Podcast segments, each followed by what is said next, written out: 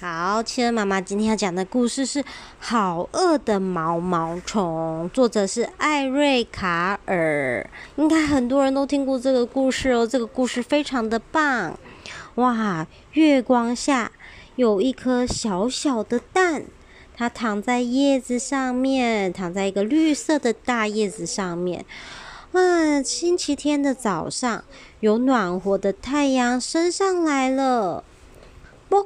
的一声，有一只又小又饿的毛毛虫从蛋里面爬出来，噗啾噗啾噗啾，爬了出来。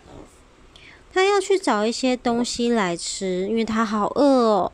星期一，它吃了一个苹果，嗯，可是它还是好饿。星期二，它吃了几个梨子呢？一、二，对，两个梨子，可是肚子还是好饿。星期三，他吃了几个李子呢？一、二、三。对，他吃了三个李子，可是肚子还是好饿哟。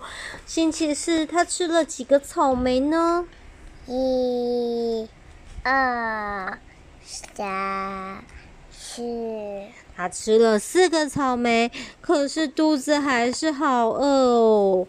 星期五，他吃了几个橘子？一、二、三、四、五。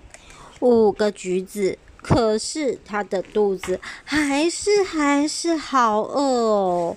星期六，他吃了一块巧克力蛋糕，一个冰淇淋甜筒。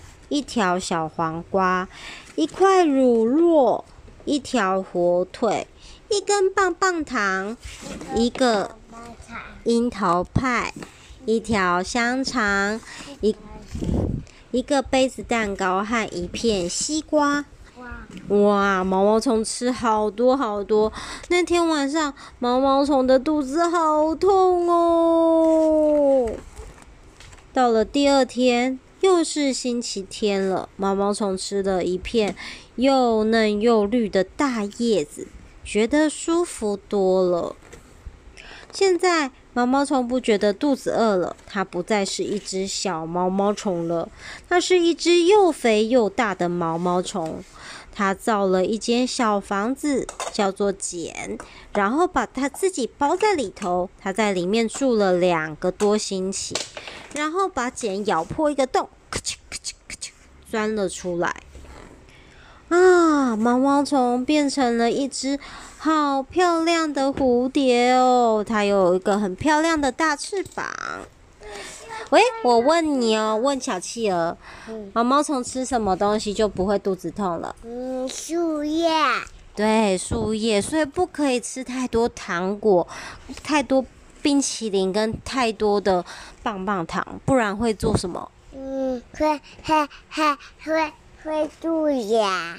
会蛀牙哦。还有呢，毛毛虫怎么了？嗯嗯，肚子痛了。